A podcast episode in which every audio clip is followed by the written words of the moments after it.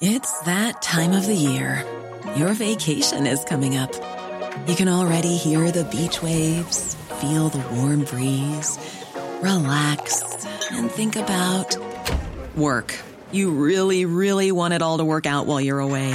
Monday.com gives you and the team that peace of mind. When all work is on one platform and everyone's in sync, things just flow wherever you are. Tap the banner to go to Monday.com.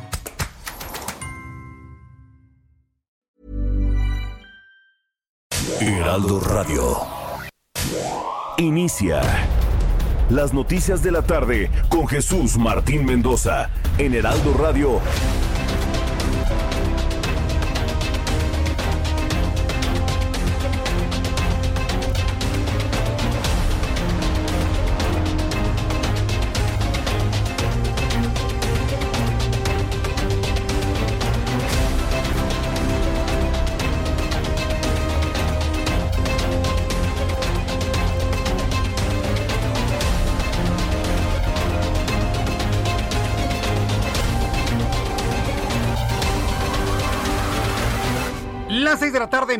hora del centro de la República Mexicana. Bienvenidos, muy buenas tardes. Iniciamos el Heraldo Radio de este primer día hábil del mes de septiembre. Hoy es 1 de septiembre.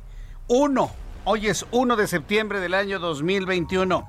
Me da mucho gusto saludarle. ¿Qué, qué es lo importante el día de hoy que inicia septiembre? Que prácticamente estamos iniciando ya un trayecto rumbo al fin del año. Cuando llega septiembre, llegan las fiestas patrias. Llegando a las fiestas patrias, todo es a medio gas.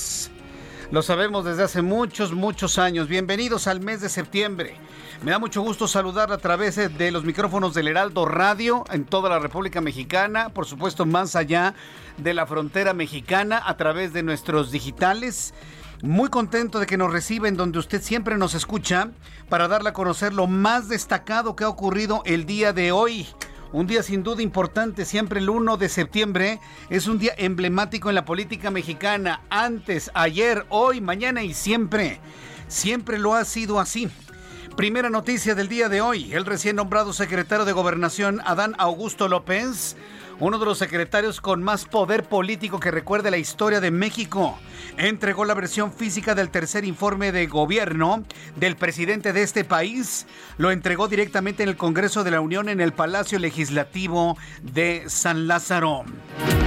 También le informó, también le doy a conocer que Jesús Ramírez, el vocero de la presidencia, apuntó que son rumores las versiones de que Julio Scherer habría renunciado. Claro que renunció. Cambiar la historia de las cosas es una forma de mentir y hay que decirlo con toda claridad. Por supuesto que renunció, lo sabemos. O sea, ¿cuál es el interés? ¿Cuál es el interés de hacer creer otra cosa a la ciudadanía? Como, como si la salida del señor Scherer eh, significara que se derrumbe el gobierno. Por supuesto que no. Todo el mundo es necesario, pero nadie es indispensable. Eso sí, somos insustituibles. Y esto se lo quiero añadir a las personas que siempre piensan, todos somos importantes, pero nadie es indispensable. Sí, pero somos insustituibles. Ah, sí, sí. Así, cuando cada vez que le digan esa, esa frasecita, usted conteste así. Pero somos insustituibles. ¿Y será insustituible Julio Scherer? por las características propias que tenía con el presidente de la República en su condición de consejero jurídico. ¿Para qué se enfrascan en aclaraciones sin sentido y completamente inútiles? Pero están enfrascados en ello, están metidos en el asunto de hacernos creer que Julio Scherer no renunció apuntó que acudió al mensaje del tercer informe de gobierno en calidad de consejero jurídico de la presidencia.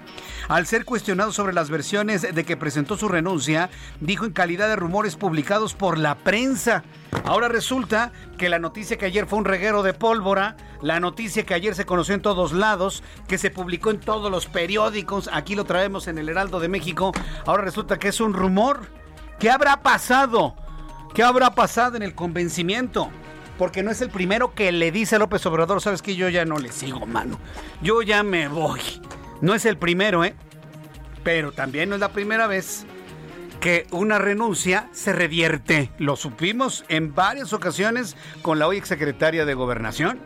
Entonces, inclusive ha llegado a trascender situaciones similares con el secretario de Relaciones Exteriores. Trascendidos, evidentemente, difíciles de, de comprobar. Ahora después de que todo lo que se movió de la renuncia de Julio Scherer, hoy dicen que fue un rumor. Esto fue lo que dijo Jesús Ramírez. La República, Andrés Manuel López Obrador, rindió su tercer informe de gobierno. Asistieron el gabinete legal y ampliado, en total 30 personas entre ellos el consejero jurídico de Presidencia de la República, eh, Julio Scherer Ibarra. Sobre la En su calidad de consejero jurídico. Ayer hubo una polémica por la renuncia que supuestamente presentó. Pues ah, es en calidad de rumores publicados en la prensa. No, no fue un rumor, sí renunció, ¿eh? Pero mire, algo ha de haber pasado, algún acuerdo han de haber tenido, algo le ha de haber cumplido.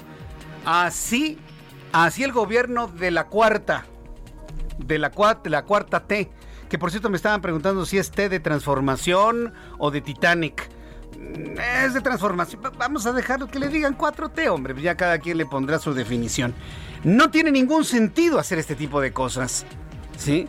Dejando otra vez a los medios de comunicación como los que mentimos, los que hacemos rumores. No es cierto. Tenemos la, no podemos soltar una información si no está debidamente confirmada. Y la información estuvo confirmada. Quien lanzó la información en primera instancia ayer porque se estaba confirmando en punto de las 8 de la noche. Usted y yo nos despedíamos en el programa de ayer y mi compañero Alejandro Cacho en el Heraldo Televisión daba, daba confirmada la información y la ampliación en los siguientes minutos, claro, y no fuimos los únicos. A partir de ese momento, todo el mundo empezó a tomar esta información como buena. Y ahora, bueno, pues resulta que es un solo rumor. bueno, por sí mismo se hablan las cosas. Por cierto, ya que estamos hablando de estos asuntos, quiero invitarle a que pase mi cuenta de Twitter, arroba Jesús Martín MX, arroba Jesús Martín MX en mi cuenta de Twitter, arroba Jesús Martín MX. Le estoy proponiendo un sondeo de esos que nos gustan hacer. Es un sondeito entre las personas que escuchamos este programa de noticias. Jamás he pretendido que los resultados de estos sondeos sean la forma en la que piensa todo el país, de ninguna manera. Evidentemente hay una forma de pensar, es un tipo muy específico de auditorio el que siempre ha escuchado las noticias a esta hora de la tarde durante los últimos 25 años. Entonces, tomando en cuenta eso, bueno, pues le estoy preguntando el día de hoy mi cuenta de Twitter. Hoy que López Obrador presenta su tercer informe de gobierno, ¿apruebas o desapruebas el trabajo que ha realizado? Así de sencillo. Y las opciones son dos nada más. Apruebo o no apruebo. Hasta este momento, de las personas que han participado en nuestras formas de consulta, el 94% de las personas que han participado en nuestro sondeo desaprueban el trabajo de López Obrador, solamente el 6% lo aprueban. Yo le invito para que entre a mi cuenta de Twitter, arroba Jesús Martín MX, arroba Jesús Martín MX. En otros temas, a manera de resumen, y ya luego le amplío esta información, la Fiscalía General de la República entregó a los abogados defensores de Ricardo Anaya la carpeta de investigación en contra del ex candidato presidencial. Eduardo Aguilar Sierra, abogado de Ricardo Anaya, destacó que no hay nada en contra del panista porque es una carpeta que contiene investigaciones vinculadas con diversas personas físicas relacionadas con esta causa penal. En pocas palabras, para el equipo de abogados y la defensa de Ricardo Anaya, pues por lo menos lo que han comentado los medios de comunicación está muy sencillo de defender a su cliente. Ya lo veremos. Sí, porque lo sencillo será de eh, rebatir toda la argumentación legal. Eso podría ser lo sencillo. Lo complicado es enfrentarse a todo el aparato gubernamental que lo está haciendo. ¿Quién? Pues López Obrador, digo, por favor, tampoco tampoco pequemos ingenuos, ¿no? Este, este, asunto tiene perfectamente muy claro un remitente, ¿no? Entonces estaremos muy atentos de las, de las evaluaciones, comentarios y evidentemente lo que puedan compartir desde la defensa de Ricardo Anaya, ex candidato presidencial. También informó que el coordinador de los diputados federales de Morena, Ignacio Mier Velasco, informó que la reforma político-electoral podría ser aprobada entre agosto y octubre del año que entra 2022. En ese sentido, expuso que el propósito de aplazar dicha legislación será evitar que se tome como rehén la reforma, ya que al principio de la nueva legislatura los ánimos entre los grupos parlamentarios estará, dice, sobrecalentado. También le informo en este resumen de noticias que al ofrecer un discurso por su tercer informe, recuerde que los presidentes, pues ya desde hace muchos años, ya no acuden a la Cámara de Diputados al inicio del periodo ordinario de sesiones para dar su mensaje político, al mismo tiempo que entregan un legajo por escrito. Ahora se hace por separado.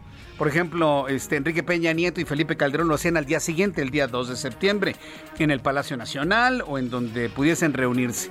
Hoy lo hizo el presidente de la República, hoy por la mañana. Ese es, digamos, el cambio que hay. López Obrador da primero el mensaje político y ya después viene el acto protocolario de la entrega del informe por escrito. ¿Por qué lo hace de esa manera? Para disminuir la expectativa de los posicionamientos de los partidos. ¿A quién le importa lo que dijeron el día de hoy? Pues claro, porque el mensaje político se dijo hoy en la mañana. Existimos millones de mexicanos que ni lo vimos. ¿eh? Pero bueno, ya al revisar algo del texto, pues podemos destacar lo siguiente. El presidente de este país informó que este mes va a enviar al Congreso de la Unión una reforma al sector eléctrico para detener, dice, el daño a la Comisión Federal de Electricidad ¿Por qué cuida tanto a Barlet López Obrador? Yo me pregunto, ¿eh? ¿Por qué lo cuida tanto, tanto, tanto, tanto, tanto? Bueno, esto fue lo que dijo en la mañana de lo que pudimos rescatar. En cuanto a la industria eléctrica, vamos a impulsar este mes, voy a enviar al Congreso una iniciativa de reforma constitucional que permitirá reparar el grave daño que causó la privatización al sector público y a la economía popular. Pues mientras el mercado de esta industria se abrió para dar preferencia a empresas particulares, nacionales y sobre todo extranjeras con la entrega de subsidios. Las plantas de la Comisión Federal de Electricidad fueron completamente abandonadas. Esto es lo que dice el presidente de la República. Yo nomás le voy a hacer una pregunta. ¿Ya le bajó la luz? ¿Ya le bajó la luz? Ya le bajó la luz. Cinco palabras. Y ya con eso cualquier tipo de argumentación se debate. ¿Ya le bajó la luz? Ah, bueno. Ah, bueno. Ah, bueno. Entonces, yo, yo nada más le invito a que usted vea hacia su propio interés. ¿Ya le bajó la luz? La gente que se robaba la luz se queja porque le están poniendo medidores. El otro día tuvimos una manifestación cerrando calles de la Ciudad de México de personas que protestaban que llegara la Comisión Federal de Electricidad a ponerle medidores comunitarios. ¿Qué es lo que protestaban? Que querían seguirse robando la luz sin pagar absolutamente nada. Digo, estamos en este tipo de país, señores. Entonces, la pregunta es, para darle credibilidad a esto, ¿ya le bajó la luz en tres años? ¿Casi tres años de gobierno? ¿No? Ah, Entonces, para que usted lo vaya tomando como un elemento de análisis a lo que acabamos de escuchar. Y cuando son las 6 de la tarde con 12 minutos hora del centro de la República Mexicana, en más de este resumen de noticias, este miércoles una jueza de control, jueza, mujer, ¿eh? Una jueza de control en la Ciudad de México concedió dos meses como prórroga del plazo para la investigación complementaria en la que la youtuber conocida por su nombre artístico Just Stop, quien se encuentra recluida en un penal de Santa Marta, Acatitla, debido al proceso en su contra por su responsabilidad en el delito de eh, almacenamiento de pornografía infantil en agravio de una niña, sí, en su momento era una niña de, 15 eh, años o 16 años de nombre Ainara Suárez. Entonces la youtuber se quedará en la cárcel ¿eh? y mire que ha intervenido las posibilidades políticas que usted se imagina. Pero es precisamente una jueza de control, una mujer, la que determina que esta señorita de apellido Hoffman permanezca en la cárcel. En más noticias en este resumen, en representación de la jefa de gobierno Claudia Sheinbaum Pardo, el secretario de gobierno Martí Batres Guadarrama entregó al Congreso Capitalino el tercer informe de gobierno sobre las acciones realizadas entre el 1 de agosto de 2020 y 31 de julio de 2021. En la ceremonia, Martí Batres aseguró que el informe refleja los resultados de un trabajo intenso y el cumplimiento de los compromisos electorales.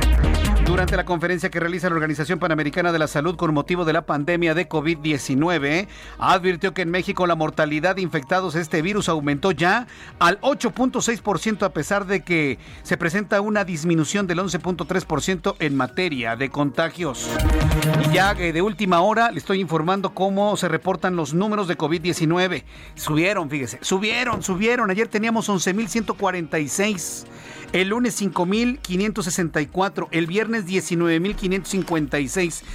¿Qué significa el número que le voy a dar a conocer a continuación? Que no nos debemos confiar que no vamos a estar a expensas de que el impresentable Gatel diga que ya, que ya se acaba la pandemia. No es cierto.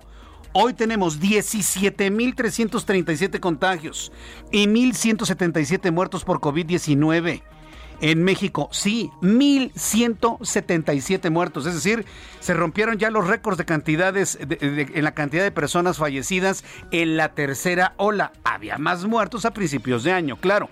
Pero en esta tercera ola, y sobre todo cuando eh, estábamos en niveles de 50 al día, 60, 80, 100, 110, regresaba a 70, hablar de 1.177 muertos en una jornada de 24 horas es de preocuparse. Por eso la Organización Panamericana de la Salud insiste en que la situación en México es grave. Fue la Organización Panamericana de la Salud la que informó hace dos semanas que no veía ni condiciones necesarias para el regreso a clases presencial ante el incremento de los contagios y de las muertes. Ahí están los datos.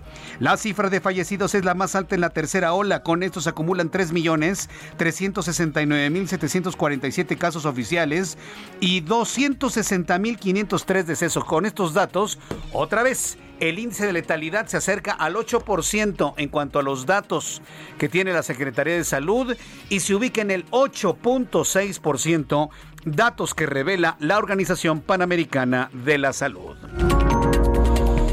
Vamos con nuestros compañeros corresponsales en la República Mexicana. Vamos a revisar la información que se ha generado en otras partes del país y empiezo con mi compañera Gabriela Montejano. Ella es nuestra corresponsal en el estado de Guanajuato. Adelante Gaby, qué gusto saludarte. Muy buenas tardes. Hola, ¿qué tal? Muy buenas tardes a todos en cabina y por supuesto al auditorio. Pues sí, tras una audiencia de cerca de 12 horas, fue vinculado a proceso con prisión preventiva el diputado federal electo Jorge Alberto Romero Vázquez, acusado por el delito de violación. El representante panista del Distrito 9 y exdirector del Instituto de la Juventud Guanajuatense no tomó protesta como legislador federal debido al proceso en su contra, el cual consta en la carpeta con número 67275-2021. De acuerdo a los primeros reportes, el panista irapuatense presuntamente abusó de una joven tras el festejo del triunfo electoral del 6 de junio. La denuncia, confirmada por fuentes oficiales, indica que el presunto violador ofreció llevar a la víctima a su casa y fue en el trayecto cuando se registró el abuso sexual. En el expediente se señala que un presunto colaborador del ex líder juvenil fue testigo de la situación. La audiencia de vinculación a proceso se desarrolló este martes en la que un juez, tras vincularlo a proceso, estableció dos meses de plazo de cierre de investigación complementaria, tiempo en que el ex integrante del gabinete estatal estará en prisión. Este es el reporte desde Guanajuato. Gracias por la información, Daniela Gabriela Montejano. Gracias a Gabriela Montejano por esta información desde Guanajuato. Tenemos ahora a... Vamos con nuestros compañeros reporteros urbanos, periodistas especializados en información de ciudad. Alan Rodríguez, ¿en qué zona del Valle de México te ubicamos? Adelante, Alan. Hola, ¿qué tal Jesús Martín? Amigos, muy buenas tardes. Yo me encuentro en la zona perimetral de la Cámara de Diputados, en donde el día de hoy, con motivo de la entrega del informe presidencial, se registran dos filtros de acceso vehicular para este recinto legislativo. El primero está ubicado en la avenida Zapata y el segundo en la avenida Cidar y Rovirosa, donde los asistentes que acudieron en estos momentos a la entrega, pues se les tomó la temperatura y se verificó su identificación. También tenemos en vialidades como Congreso de la Unión, Eduardo Molina, Emiliano Zapata y de nueva cuenta en Cidar y Rovirosa, rondines por parte de la Secretaría de Seguridad Ciudadana, quienes con motocicletas de la División de Tránsito permanecen al pendiente del ingreso de vehículos en la zona. También quiero comentarles que se mantiene un operativo bastante discreto a lo largo del eje 1 norte y la avenida Fray Servando, esto para coordinar y revisar el acceso de peatones, y es que como sabemos se espera o podrían algunas manifestaciones y sería desde estos puntos tanto de Congreso de la Unión como de la avenida Eduardo Molina en donde se les estaría impidiendo el paso para poder llegar hasta este punto. En conclusión, Jesús Martín, un operativo de seguridad bastante discreto alrededor del, del recinto legislativo de San Lázaro. Por lo pronto, el reporte. Muchas gracias por esta información, Alan Rodríguez. Continuamos al pendiente, buenas tardes. Continuamos al pendiente. Augusto Atempa nos tiene toda la información. Adelante, Augusto, ¿qué información nos tienes? Así es, Jesús Martín, yo también me encuentro aquí en el Congreso de la Unión, pero yo me encuentro en la puerta 6 en donde ingresaron algunos diputados y senadores senadores que venían como invitados, como es el caso de Xochil Gálvez y también de la senadora Kenia López Rabadán, eh, ambos panistas, quienes mencionaron que pues al escuchar este tercer informe de gobierno por parte del presidente, no estaban conformes, incluso mencionaron que algunas de las cosas que mencionó, de algunos de los disque logros que eh, mencionó el presidente López Obrador, pues no son como él lo menciona, sino ellas tienen otros datos, así lo mencionaron.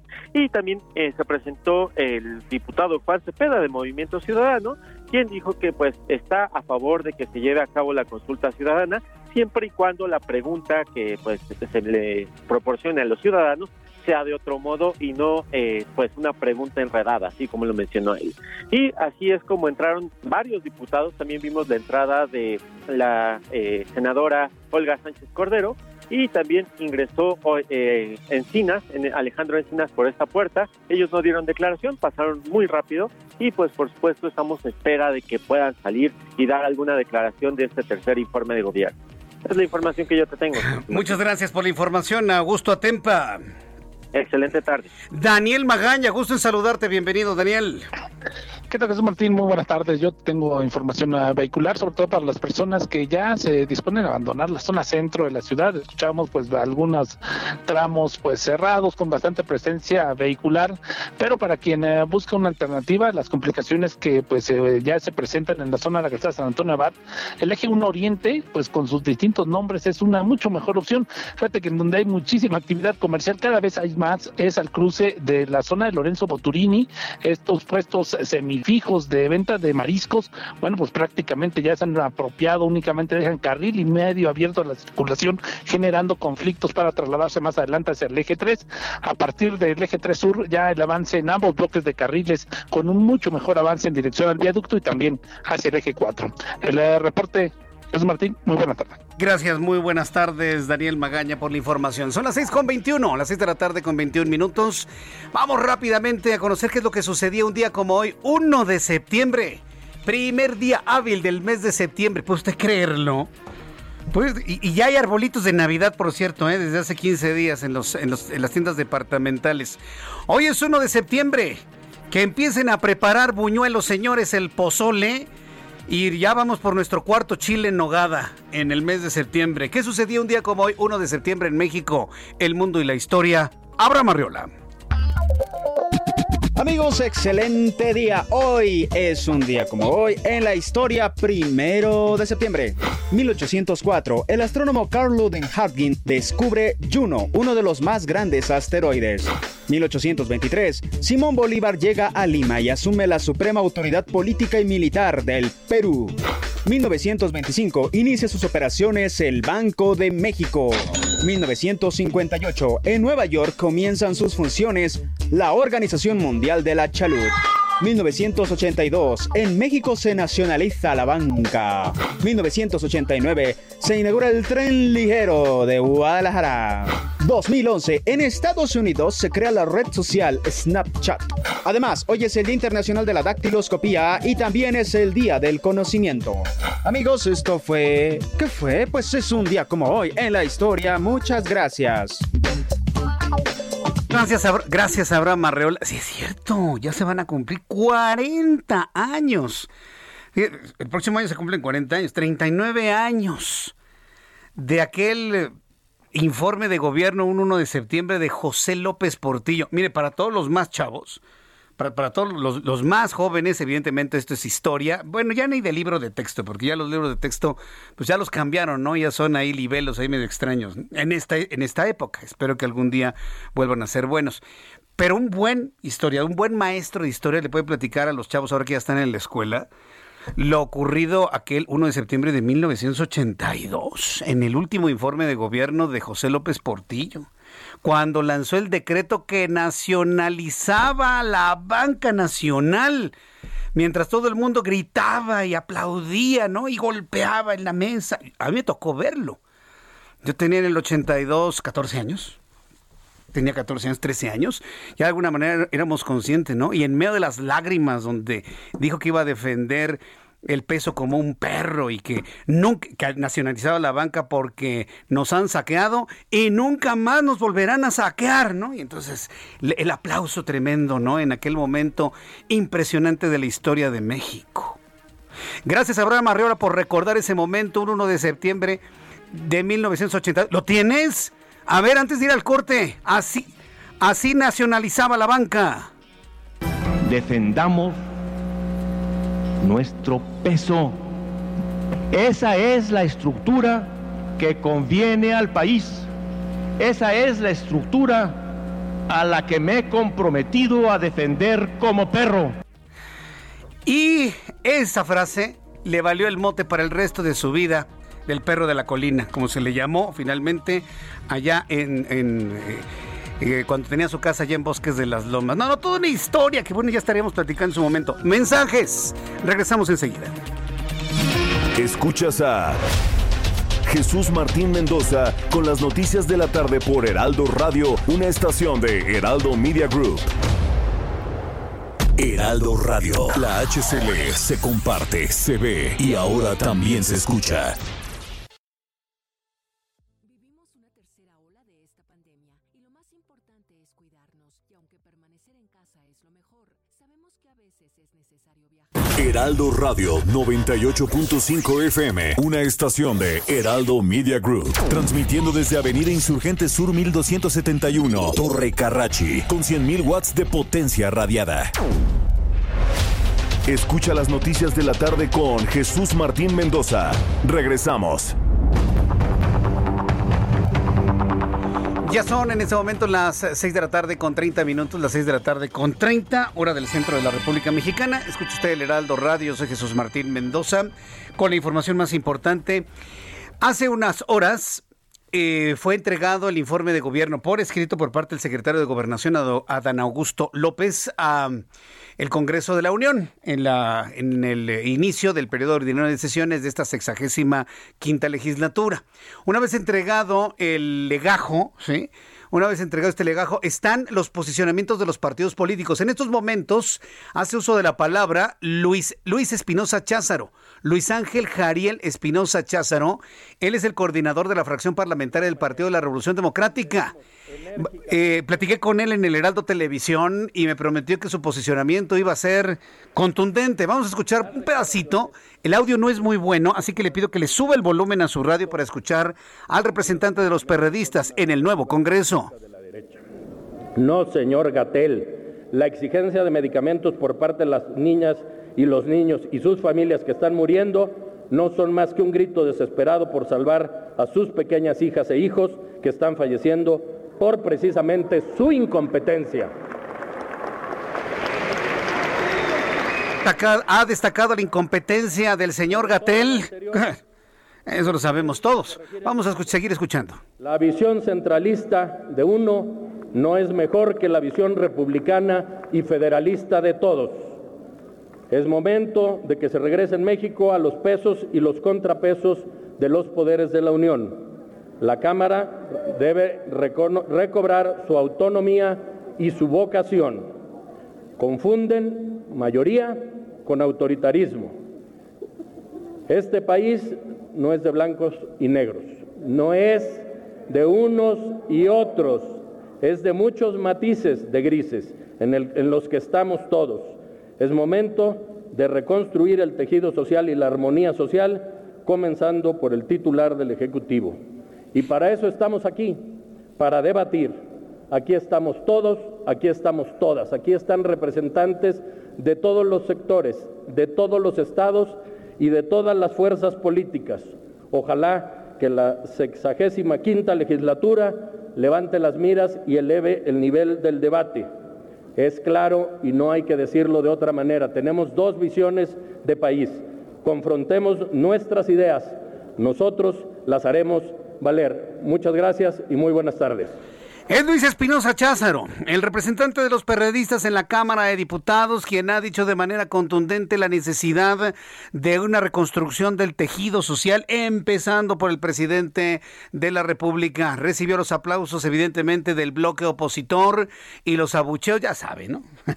¿De quién podrían venir los abucheos? ¿Del PRD? Pues no pues de sus primos, ¿no? Los del Movimiento de Regeneración Nacional. Vamos directamente con mi compañero Iván Saldaña, reportero, periodista del Heraldo Media Group, quien ha llevado un seguimiento de todo lo que ha sido el inicio de esta sesión, la primera sesión de este periodo ordinario, primer periodo ordinario de la sexagésima quinta legislatura. Iván Saldaña, adelante, te escuchamos. Buenas tardes. Buenas tardes, Jesús Martín, amigos del auditorio. Efectivamente, desde las 17 horas eh, inició de arranque esta sesión de instalación de Congreso, eh, pues con el himno nacional, como es el protocolo, y también eh, posteriormente, posteriormente Jesús Martín se dio también la recepción, la entrega-recepción del tercer informe de gobierno del presidente Andrés Manuel López Obrador, pero fue de forma inédita, ya que el secretario de Gobernación, Adán Augusto, lo hizo, entregó este informe en el salón de plenos, acto que pues era realizado por sus antecesores en salones contiguos del Palacio Legislativo. Es la primera vez que un secretario hace eh, pues esta entrega en el salón de plenos, pero en su arribo el funcionario tardó más de 20 minutos para llegar a la mesa directiva pues durante las escalinatas y pese a las medidas sanitarias por la pandemia de COVID-19, intercambió con diputados y senadores de todas las bancadas. Saludos de mano, breves conversaciones, abrazos y hasta besos eh, en las mejillas, como lo hizo con la priista Beatriz Paredes, por supuesto también las selfies no se perdieron entre senadores y diputados con el secretario de Gobernación. Y ya al llegar al lado del presidente de la Cámara de Diputados Sergio Gutiérrez Duna, el secretario en este acto de entrega-recepción pues eh, encabezó un breve discurso de un minuto, un discurso bastante protocolario en el cual pues hacía eh, mención de la obligación constitucional de acuerdo al artículo 69 de la entrega anual de este informe y pues para cerrar el acto el presidente de la mesa directiva de San Lázaro eh, pues dio una eh, copia una entre, una una constancia que acredita la entrega de este informe. Después despidió al secretario, el secretario se retiró del recinto como entró, saludando pues sin sana distancia a los legisladores federales. Fueron citados los todos los 128 senadores, también los 500 diputados a este salón de plenos. Te puedo decir, Jesús Martín, que es una cámara bastante, bastante llena eh, de no solamente de los legisladores, sino también de pues invitados, eh, viene personal, asesores de los de los mismos legisladores federales eh, y pues también algunos incluso familiares. Bien, Iván Saldaña, pues estaremos atentos de, todo lo que esté sucediendo en este arranque, sin duda alguna, de, de, una, de un periodo ordinario que va a dar, sin duda alguna, mucha información. Muchas gracias, Iván. Buenas tardes. Hasta luego, que te vaya muy bien. Está en este momento el posicionamiento de los partidos. Habla Jorge Álvarez Maínez del Movimiento Ciudadano. Unos instantes le voy a tener un resumen de todo ello. Esto en la Cámara de Diputados. En la Cámara de Senadores, donde, bueno, finalmente en cuanto a configuración política las cosas siguen igual, allá en el Senado se busca alcanzar un acuerdo. Fíjese, fíjese la preocupación de los senadores de Morena. ¿Sabe qué es lo que le preocupa a los senadores de Morena? No las medicinas, no la reactivación económica, no bajar los índices de violencia y de secuestros, eh, no rescatar a las empresas, no apoyar a los a los empresarios, traer medicinas para los niños con cáncer. No, hombre, olvídense, eso eso no les importa. Están preocupadísimos por sacar adelante la revocación de mandato. ¿Sabe lo que implica eso? Sacar adelante ese tema de la revocación de mandato y a partir de hoy, 1 de septiembre, yo quiero que usted lo tenga en su mente para que todos los mexicanos digamos no. Nos va a costar 3.800 millones de pesos del erario. 3.800 millones de pesos para elevarle el ego al presidente de la República. ¿Usted va a permitir eso? Mire que ese va a ser el primer, el, primer gran reto que van a tener la, la, oposición en el Congreso, en lo que le correspondería en la Cámara de Diputados. Pero en el Senado quieren sacar la revocación de mandato para que entonces el presidente cuando diga un puñado de comprados, sí que siga, se pare el cuello y diga, ya ven, cómo la gente quiere que yo siga. Es increíble. Vamos directamente con Misael Zavala, reportero del Heraldo Media Group. Adelante, Misael. Buenas tardes, Jesús Martín. Buenas tardes al auditorio. Pues efectivamente, como bien lo comentas, hoy eh, la oposición en el Senado de la República no ha cedido frente a las presiones de Morena para eh, pues llegar a un consenso sobre la ley reglamentaria de la revocación de mandato y es que hoy eh, estas mesas de diálogo que se instalaron en el Senado de la República para llegar a un acuerdo pues no resultaron y eh, cerraron sin consensos, Jesús Martín, debido a que, bueno, no hay un acuerdo por parte ni de Morena ni de la oposición para echar a andar una pregunta, es lo que está atorando, la pregunta de la revocación de mandato, porque Morena quiere eh, que eh, la pregunta vaya en el sentido de la ratificación del presidente de la República, pero la oposición pues ha dicho que no a esa pregunta y ellos quieren que se quede bien claro, que deje bien claro esta pregunta, que vaya a una revocación de mandato el presidente para el año 2022. El líder de la bancada de Morena en el Senado, Ricardo Monreal, que reveló que pues no han logrado consensos, incluso se está alejando la posibilidad de llegar a acuerdos con la oposición, pero eh, pues el día de mañana van a volver a intentar los morenistas convencer a la oposición para que vayan en un consenso sobre la revocación de mandato. Y es que Morena eh, pues ha advertido que eh, sin un apoyo de la oposición muy posiblemente esta ley reglamentaria se vaya a judicializar y se vaya a una acción de inconstitucionalidad en la Suprema Corte de Justicia de la Nación, ya que eh, pues los opositores han advertido eso. Muy bien, pues estaremos muy atentos de, de, este dique que están construyendo la oposición y estoy seguro que también algunos integrantes del Movimiento de Regeneración Nacional. Muchas gracias por esto que nos informas. Gracias, Misael. Gracias, Jesús Martín. Buenas tardes. Hasta luego, muy buenas tardes. A ver, quédese con, con esto en su mente. Si se aprueba todo esto de la revocación de mandato, nos vamos a tener que gastar la friolera de 3.800 millones de pesos. ¿Para qué? Para elevarle el ego al presidente, lo vuelvo a decir. Porque es evidente que del 4, 5 o 6% de las personas que participen, no va a participar nadie más. ¿eh? Todos ellos van a decir que continúe. Me queda completamente claro. Yo soy de la idea y yo le, propongo y le, le, estamos proponiendo precisamente a los legisladores que la idea sea no. Simple y sencillamente que López Obrador termine su periodo, punto. Ya. Que hay mexicanos que quieren que se vaya, sí. Pero para poder emitir una, una opinión que no va a ser vinculante, porque nunca vamos a llegar al 43% del padrón, gastarnos 3.800 millones de pesos, ¿de verdad? Yo soy de la idea que no hay que preguntar nada y que el señor termine para lo que fue contratado el 30 de septiembre de 2024. ¿Quién apoya la idea? Digo, por favor, ya, y nos ahorramos 3.800 millones de pesos. Un gobierno que dice que ahorra y que no sé qué tantas cosas. Y se quieren gastar eso nada más para ratificar al señor que está en el Palacio Nacional. No, no, no, no, no, no, no es justo. ¿sí? Y esto va más allá de filias o fobias. No es justo gastarnos un dinero de esa manera. Es que es la democracia, Jesús Martín. La democracia está bien salvaguardada y no se necesita preguntarle a nadie. El señor fue contratado para cinco años y diez meses como presidente, pues que se quede cinco años y diez meses como presidente, independientemente de que nos guste o no nos guste cómo está haciendo las cosas. Y se acabó. Y si se quieren gastar ese dinero, órale, que compren medicina para los niños y que ayuden a la gente pobre. Primero los pobres, ya vio las calles de la Ciudad de México cómo están llenos de limpiaparabrisas y de gente que no tiene ni dónde dormir con las lluvias. ¿Ya, ya, ya lo vieron? Y eso sucede en la Ciudad de México, en Guadalajara, en Monterrey. Y no hay alguien que diga, a ver, vamos a armar un albergue. La promesa fue atender a la gente más necesitada y más pobre. ¿Usted cree que lo hacen? Y nos vamos a ganar, gastar 3.800 millones de pesos en hacer una pregunta. Ya en el Senado no quieren la oposición. En la Cámara de Diputados, donde también tendrá que transitar, el no va a ser contundente. Pero el no tiene que ser de la ciudadanía. ¿eh? Yo, se lo, yo, le sugiero, yo le sugiero que lo haga.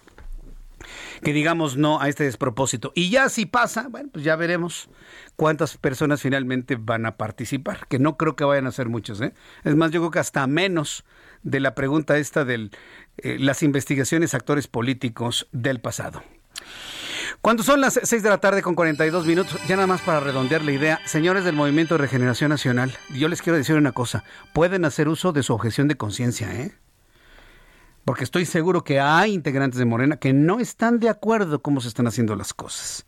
Hagan uso de su objeción de conciencia. Habrá millones de mexicanos que habremos de apoyarlos. Objeción de conciencia, piénsenlo. Objeción de conciencia. Es un derecho humano fundamental, ¿eh? principal, fundamental. La objeción de conciencia. No estamos acostumbrados al término, pero ya lo iremos analizando y haciendo entrevistas para ir sembrando este criterio de la objeción de conciencia. Nadie lo puede obligar a hacer algo que usted no quiere. Entramos en comunicación en estos momentos con Javier Martín Reyes. Él es politólogo del CIDE, del Centro de Investigación y Docencia Económicas, el CIDE. Y lo hemos invitado a propósito del tercer informe de gobierno del presidente de la República. Eh, dio su mensaje político en la mañana, el legajo fue entregado a la Cámara de Diputados a las 5 de la tarde. estimado doctor Javier Martín Reyes, gracias por estar con nosotros. Bienvenido, muy buenas tardes. No, hombre, al contrario, ya sabes que siempre es un gusto estar platicando aquí contigo, Jesús Martín. ¿Qué, podemos rescatar del mensaje político? Digo, a reserva todavía de la glosa, pero ¿qué podemos rescatar del mensaje político? ¿En realidad hay avances para nuestro país? Pues mira, Jesús Martín, yo creo que eh, más allá de la, de la evaluación que se pueda hacer del estado actual eh, de la nación, creo que por desgracia lo que vimos el día de hoy, pues es una continuación ya eh, de una política continua del presidente de la República, ¿no? Que aprovecha este tipo de, espacios, porque pues hay que hablar en, en, plural, porque no solo da los informes que le corresponden conforme a la ley. Recordemos que hemos tenido de repente informes trimestrales, cuatrimestrales, las mañaneras en buena medida suelen reproducir la, misma tónica, ¿no? Donde el, el, presidente creo que lejos de plantear un panorama objetivo y general de cuál es el estado que guarda la nación, aprovecha estos espacios para insistir en, en mensajes que pueden ser engañosos o de plano eh, falsos, ¿no? Creo que es eh, triste no ver que el presidente diga, por ejemplo, que en materia de migración se respetan los derechos fundamentales cuando está documentado que en el sur del país de manera sistemática se está afectando los derechos eh, de este grupo. creo que pues es lamentable que el presidente nos presuma que las remesas se han incrementado como si eso fuera eh, algo no que, que le debemos a su gobierno o como si no fuera reflejo de que tenemos muchísimos eh, compatriotas no que no están encontrando las oportunidades necesarias en nuestro país y que se ven en la necesidad eh, de emigrar. También creo que es lamentable que nos diga que gracias a la austeridad hoy en día se pueden financiar mejor los programas este sociales que nos diga que se han generado eh, ahorros, cuando en realidad pues no han sido tan tanto los ahorros, sino el desmantelamiento de fideicomisos de fondos eh, de emergencia y de instituciones no que funcionaban razonablemente eh, bien y que ahorita se están utilizando fundamentalmente no para financiar pues obras no que van a medio camino que ni siquiera sabemos si eventualmente van a funcionar. Como se, se quiere. Y también pues es lamentable que nos que nos diga que hoy eh, se pudo frenar, eh, digamos, el, el, el, avance de la, de, la pobreza, ¿no? que los programas sociales pudieron frenar una crisis de consumo, porque los datos ¿no? del propio gobierno del Coneval nos muestran que hoy tenemos más pobres que hace eh, dos años, que hoy tenemos más personas proporcionalmente en pobreza externa y sabemos además que la implementación de los programas sociales está haciendo cada vez eh, peor, no se está llegando a los hogares este, más, más pobres, no se les está beneficiando eh, como, como se dice, entonces sí es un, un, informe con muchos mensajes eh, engañosos, con mentiras abiertas, es algo por lo que, digamos, a lo, a lo que desgraciadamente pues ya estamos un poco acostumbrados porque lo hace mucho el presidente de la pues República, pero sí yo no vería muchas, digamos, cosas para, para celebrar eh, con, con, toda la, digamos, objetividad y con todo el respeto del, mundo. Sí, no, y, bueno, pues es, una condición de México. Yo pensaría que de todos los presidentes del mundo, cuando dan sus informes, hablan de lo que les conviene, evidentemente. Eh, eh, sin embargo, aquí las incongruencias son lo que me preocupa. Por ejemplo, la parte de lo que es los ahorros y la austeridad, pero se quiere ir a una consulta totalmente inútil en donde nos vamos a gastar 3.800 millones de pesos. Por supuesto, de eso no dijo nada, ¿no? Como si fuera una responsabilidad del INE nada más, pero el dinero sale del erario, sale finalmente de los impuestos de todos los mexicanos. Son situaciones insostenibles, doctor. No, y es, y, y déjame ponerlo así, lo que pasa es que de repente el presidente lo que quiere es eh, tener todo y no pagar nada. es decir, eh, que no se nos olvide que acabamos de pasar por una consulta eh, popular, Jesús Martín, donde no se decidió absolutamente nada, que no ha tenido ningún tipo de impacto, con una pregunta que absolutamente nadie este, entendía, ¿no? Y el INE tuvo que gastar 500 millones de pesos que tenía destinados no para otras actividades eh, importantes ¿por qué? porque el presidente no quiso no ni, ni Morena poner un solo peso para esa consulta mm. y aún así el presidente para qué utilizó la consulta popular para atacar a las instituciones democráticas para decir que los del INE eran unos corruptos y ahora lo que tenemos es otra vez una insistencia con que se vuelva a hacer otro ejercicio de democracia participativo, ¿no? La, famosa revocación eh, de mandato. Y de nuevo, se quiere todo y no se está dispuesto a asumir los costos. Quiere que se instale el mismo número de casillas como si fuera una elección eh, presidencial, se quiere que haya una mayor difusión y que haya una mayor participación, pero de nueva cuenta el presidente dice, no, no vamos a poner un, solo peso. ¿no? Entonces, una de dos, o se es austero, ¿no?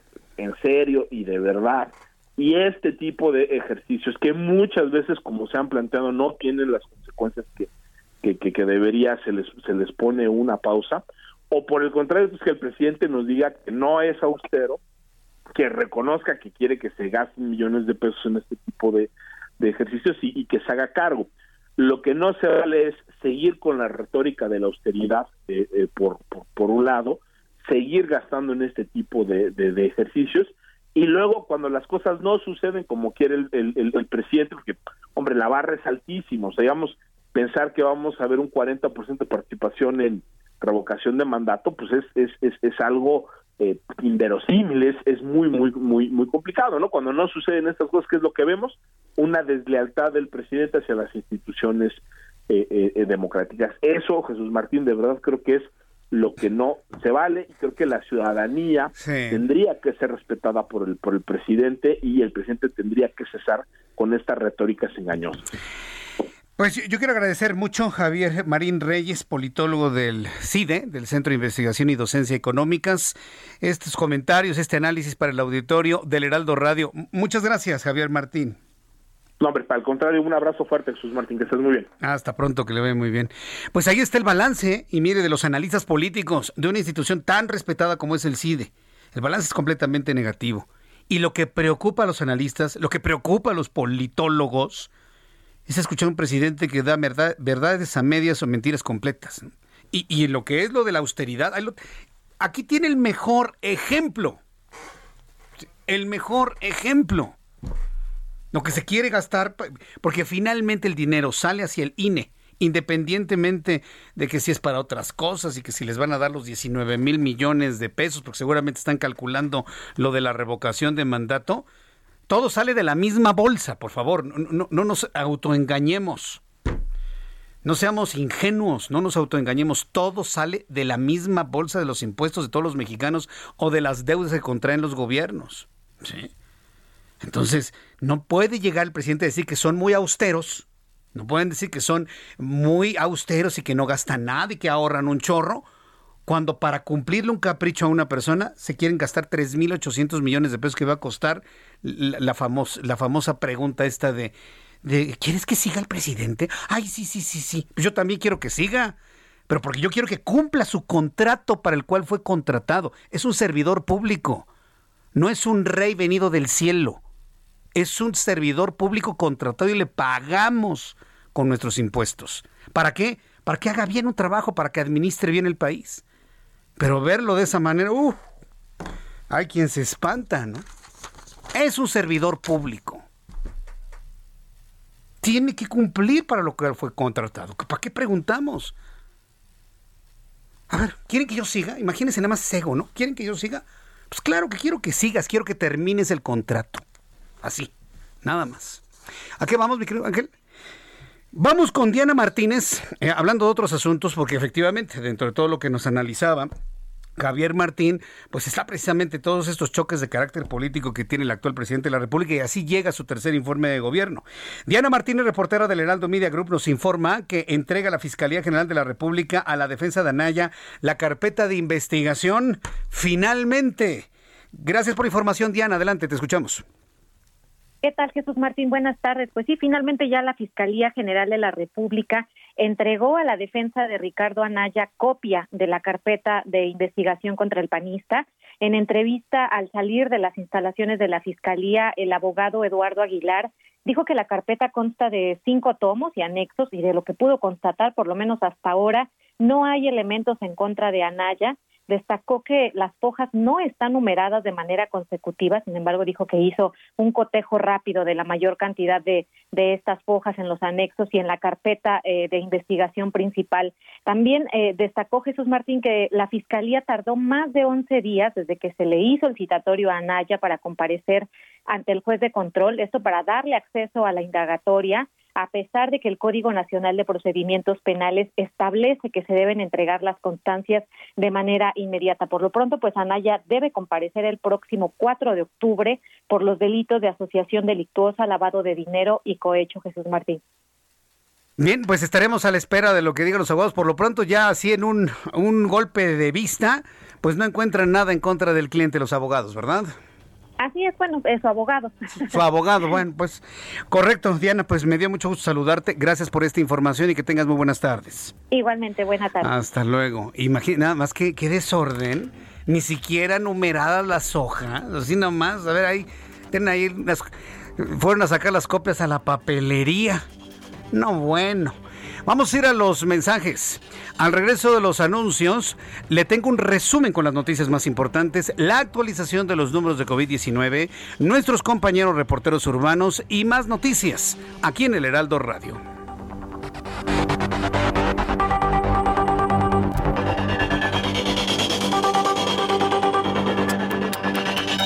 Escuchas a Jesús Martín Mendoza con las noticias de la tarde por Heraldo Radio, una estación de Heraldo Media Group. Heraldo Radio.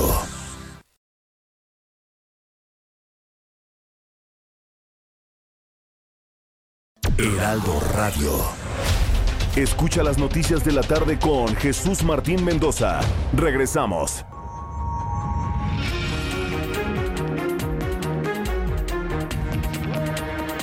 Ya son las 7 en punto hora del centro de la República Mexicana. Antes de presentarle un resumen con las noticias más importantes aquí en el Heraldo Radio, estamos muy atentos de los posicionamientos de los partidos políticos en el arranque de la sexagésima quinta legislatura en el primer periodo ordinario de sesiones. Hace uso de la palabra Gerardo Fernández Noroña, quien va a ser el representante de la fracción parlamentaria del PT en la Cámara de Diputados. Ahora que está tan de moda el estar cuestionando los circos, fue la jefa de gobierno la que dijo, no más circos. Nunca nos dijo a qué circo se refería, pero no más circos.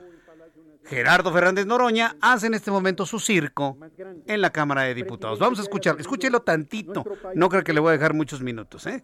Nos sentimos muy orgullosos y orgullosas, muy honrados de que sea nuestro líder político y de que sea el presidente de la República, su presidente, por más que les pese su presidente, por más que no lo aguanten. Y va a estar ahí hasta el 2024.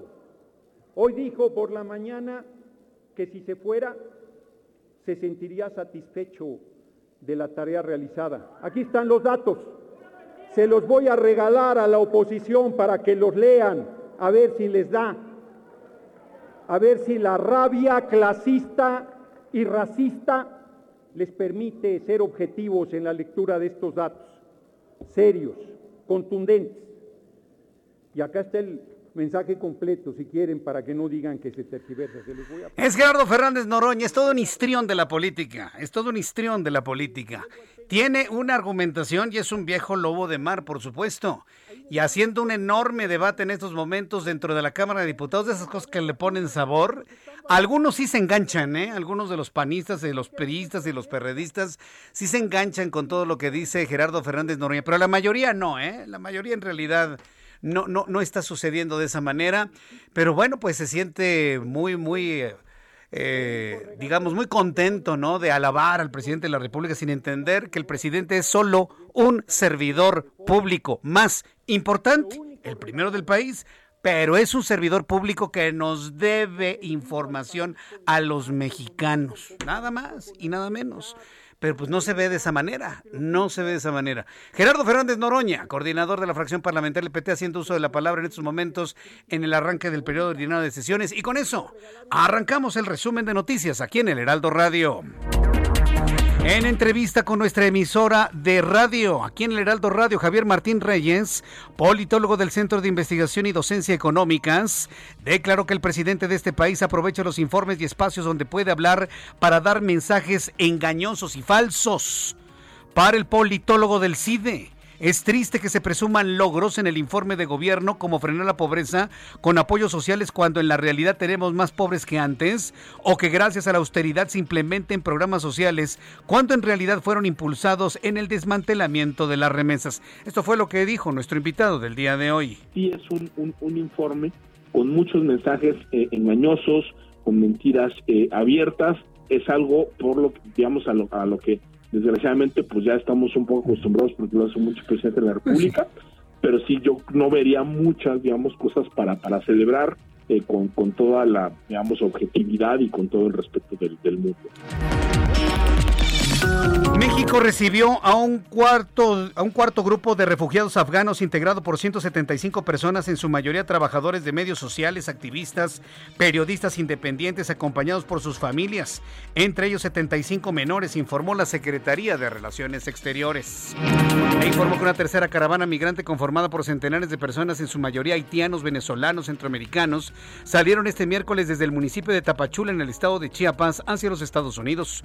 La mayoría de personas que viajan en ese éxodo migratorio son hombres, mujeres, niños, que han permanecido varios días e incluso meses en espera de documentos oficiales que les permitan quedarse o transitar por México. El Instituto Nacional de Transparencia, Acceso a la Información y Protección de Datos Personales, el INAI, ordenó a la Guardia Nacional transparentar los reportes sobre el uso de la fuerza que ha generado después de haber participado en operativos. El Instituto Nacional de Migración, en coordinación con organismos nacionales e internacionales, buscan instalar un campamento humanitario en Chiapas para brindar atención a la población migrante de origen haitiano mediante los directivos generales de protección al migrante y vinculación, así como de control y verificación migratoria del Instituto Nacional de Migración, inició el diálogo entre las instancias involucradas para brindar una vida digna y protección principalmente a los niños y a los adolescentes. La red social Twitter anunció hoy Twitter. Hay quienes dicen Twitter. Bueno, como le quiera decir, ¿no? Los que le ponen estilo. Twitter es que, es que así es Jesús Martín. No, no, yo estoy hablando en español. Ya ves, ya está en español de España. Twitter, así, tui, tui, que es finalmente el pajarito, ¿no? Twitter. Twitter. bueno, la red social Twitter anunció hoy que lanzó un modo seguro para frenar las interacciones perturbadoras y hacer que las conversaciones sean más sanas. Este modo seguro, Safety Mode en inglés, es una función que bloquea temporalmente siete días las cuentas que usen un lenguaje potencialmente nocivo como insultos, comentarios odiosos, menciones repetitivas o no solicitadas. Adiós Chairos de Twitter. Hay una mujer y un hombre que son los que regentean a un puñado de, de gente que les pagan migajas, ¿no? Para estar molestando inclusive a periodistas o activistas. Pues se les acabó, señores. Con el modo seguro de Twitter, los vamos a reportar y simple y sencillamente sus cuentas se van para abajo. Gracias, Twitter. Son las 7 con 6, las 19 horas con 6 minutos hora del centro de la República Mexicana. Hasta aquí nuestro resumen de noticias. Le invito para que siga con nosotros. Le saluda Jesús Martín Mendoza. Continuamos con toda la información aquí en el Heraldo Radio. Sigo observando en las imágenes que tenemos aquí en nuestra cabina de radio de todo lo que está sucediendo en la Cámara de Diputados. Sigue peleándose, ¿verdad, Gerardo Fernández Noroña, con los diputados de una oposición mucho más creciente, de una oposición que va a significar un dique al presidente de la República y a sus lambiscones de hacer lo que se les venga en gana con nuestra Constitución. Así que, que se alocó, Ángel me dice Ángel Arellano que ya, perdió los estribos Gerardo Fernández Noroña. está todavía dentro de su tiempo. ¿Quiere escucharlo tantito? A ver. Yo no hice negocio, yo no hice negocio con una guardería para que murieran en Sonora casi 50 niños y todavía siguen con lesiones muchos de ellos. Debería, miren, que vengan a comparar, no hay represión, no hay intolerancia, no hay atropellos, plena libertad, tienen plena libertad de intrigar, de mentir, de tergiversar, plena libertad, ven a dar argumentos, no tienes, gritas desde el anonimato desde la cobardía del anonimato, debe ser representante del comandante Borolas, alias Felipe el Sagrado Corazón de Jesús Calderón Hinojosa, pandilla de hipócritas, no, tendría pesadillas, no lo sueño, solo lo quiero en la cárcel, junto con todos los como con ustedes remataron el patrimonio nacional. Miren, compañeras, compañeros, me fui por otro lado, porque aquí la oposición siempre pide su medicina. Pero todo el respaldo del Partido del Trabajo al compañero presidente, aprobaremos las reformas constitucionales, seguiremos defendiendo la política energética, apoyaremos la reforma de Comisión Federal de Electricidad, apoyaremos la reforma electoral para que se vayan esa pandilla de mapaches electorales del INE y del Tribunal Electoral del Poder Judicial de la Federación. Estamos hartos de sus trampas, Estamos hartos de su hipocresía. Compañeros, no son ni un tercio. Si ellos tuvieran la fuerza que nosotros tenemos, nos habrían apabullado. Yo no les pido, yo no les pido que los apabullen. Enganchadísimo Gerardo Fernández Noroña por la disminución de los morenistas y los petistas en la Cámara de Diputados. Les ha repetido como tres o cuatro veces que son menos de un tercio. Suficientes, Gerardo, para impedir que ustedes modifiquen la Constitución a modo. Suficiente.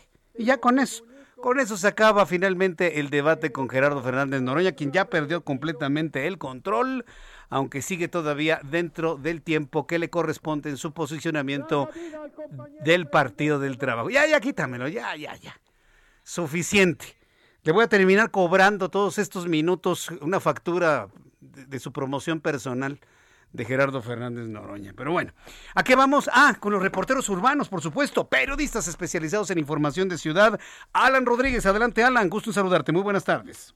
Hola, ¿qué tal Jesús Martín? Amigos, muy buenas tardes. Nos encontramos en estos momentos en la avenida Ingeniero Eduardo Molina, al cruce con Héroe de Nacosari. Esto es en la colonia penitenciaria. Estamos aproximadamente a 300 metros del registro legislativo de San Lázaro y en este punto ya se registra una intensa movilización policíaca y también por parte de los servicios de emergencia debido a un lamentable accidente. Un motociclista acaba de ser embestido por una unidad del Metrobús con dirección hacia la zona de Río de los Remedios y lamentablemente este hombre pierde la vida. Por esta situación tenemos en estos momentos un corte intermitente a la circulación mientras trabajan los servicios de emergencia y la policía capitalina se encuentra realizando el resguardo de este cadáver. Se espera que participe en este punto la presencia de los servicios de la Fiscalía General de Justicia de la Ciudad de México para proceder con las diligencias correspondientes y hacer el levantamiento de este cuerpo. Este accidente acaba de ocurrir aproximadamente hace 20 minutos y por tal razón se registra tránsito con dirección hacia la zona norte y hacia la zona sur de la Ciudad de México. Por lo pronto, Jesús Martín, el reporte que tenemos. Muchas gracias por esta información, Alan Rodríguez. Continuamos al pendiente. Hasta luego, que te vaya muy bien. Saludo a Augusto Atempa. Qué gusto saludarte, Augusto. Buenas tardes. Martín, excelente tarde. Te platico que ya tenemos una manifestación en el oriente de la ciudad. Es justo el cruce de Rosario Castellano y la prolongación Marcelino Buendía. Es el eje 5, muy cerca de la zona de, de periférico y es que es eh, justamente en el tramo de periférico hasta Rosario Castellano donde se mantiene este cierre. Son aproximadamente unas 50 personas quienes piden el suministro de agua y por esa razón están bloqueando la circulación para todos los automovilistas que buscan llegar hacia la zona oriente o que buscan incorporarse a la zona de periférico. Para quienes buscan una alternativa pueden hacer uso de la avenida Universidad o bien el eje 6 también puede ser una alternativa para evitar este punto. Por lo pronto ya tenemos movilización de servicios de emergencia y también el los elementos de la Secretaría de Control de Tránsito para poder desviar a todos los automovilistas que circulan por esta zona y eh, desviarlos hacia la zona de periférico o bien incorporarlos hacia la calzada Ignacio Zaragoza. Jesús Martín, mi reporte. Muchas gracias por esta información, Augusto Atempa. Excelente tarde. Hasta luego, que te vea muy bien, excelente tarde. Daniel Magaña, gusto en saludarte, muy buenas tardes. ¿Qué tal, Jesús Martín? Muy buenas tardes. Bueno, pues información para las personas que se preguntan pues a qué se deben los mayores conflictos vehiculares. La zona de la Avenida de los Insurgentes eh, Sur y pues la calle de Parroquia, cerca precisamente también de la zona del eje 7 Sur. Y es que fíjate que se cayó un poste que sostenía el tendido eléctrico, un vehículo eh, pues de carga, pues jaló parte de estos cables, este poste de concreto pues se dio ante esta situación y bueno pues ya elementos de la Secretaría de Seguridad Ciudadana pues están han pues retirado este poste pero bueno pues sí afectaciones eh, vehiculares esta tarde de miércoles sobre todo para las personas que se desplazan en dirección hacia la zona sur pero bueno pues ya se ha sido pues reactivado y pues se reabre este tramo de la Avenida de los Insurgentes únicamente encontrarán algunos rezagos en el caso de que busquen una vía alterna la zona de la Avenida Revolución podría ser una de ellas para trasladarse hacia la zona sur de la ciudad o un poco más distante también la zona de la Avenida México Coyoacán. El reporte Jesús Martín. Muy buenas tardes. Gracias, muy buenas tardes. A nuestro compañero Daniel Magaña. Gracias, Daniel. Muy buenas tardes. Seguimos atentos. Vamos ahora desde el centro de la Ciudad de México directamente hasta Monterrey, Nuevo León. Daniela García, corresponsal del Heraldo Radio y del Heraldo de México en Monterrey, Nuevo León. Adelante, Daniela. Gusto en saludarte. Muy buenas tardes.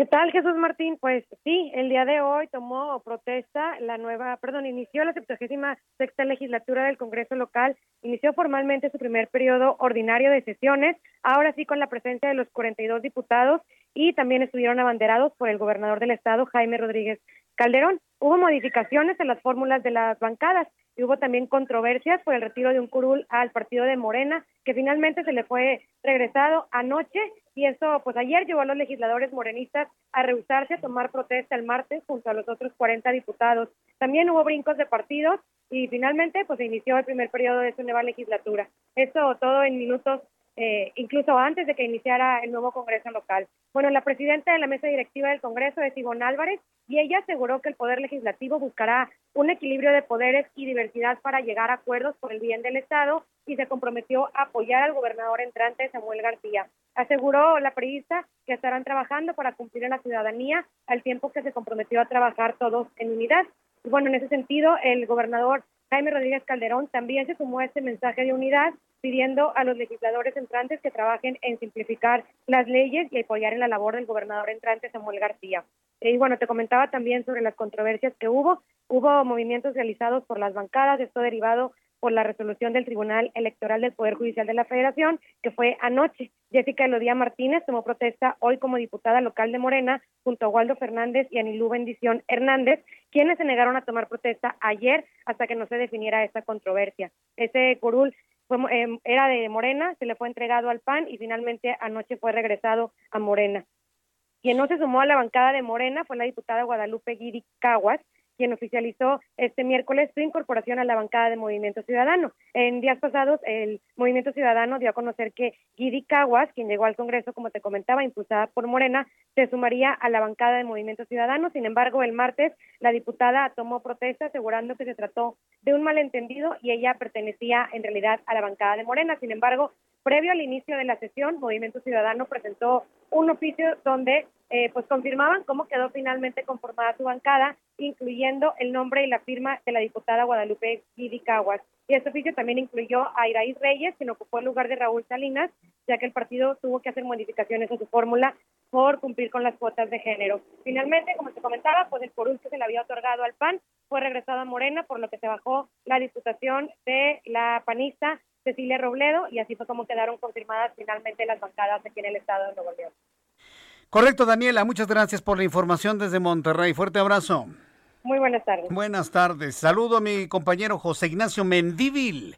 Él es nuestro corresponsal en Durango. Adelante, José Ignacio.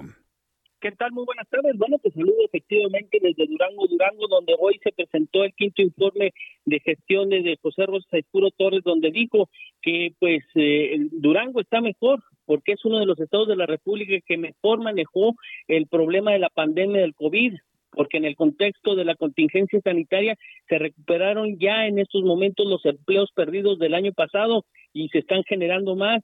Se han realizado obras y acciones en los 39 municipios, se dotaron de ambulancias a todos los municipios para poder trasladar desde sus lugares a los hospitales COVID de esta ciudad capital como en la comarca lagunera, lagunera también pues habló de que es un estado con la mejor práctica de gobierno y que combate la pobreza a pesar de que muchos de los programas federales han sido suspendidos y que bueno, Durango es uno de los estados más seguros del norte del país.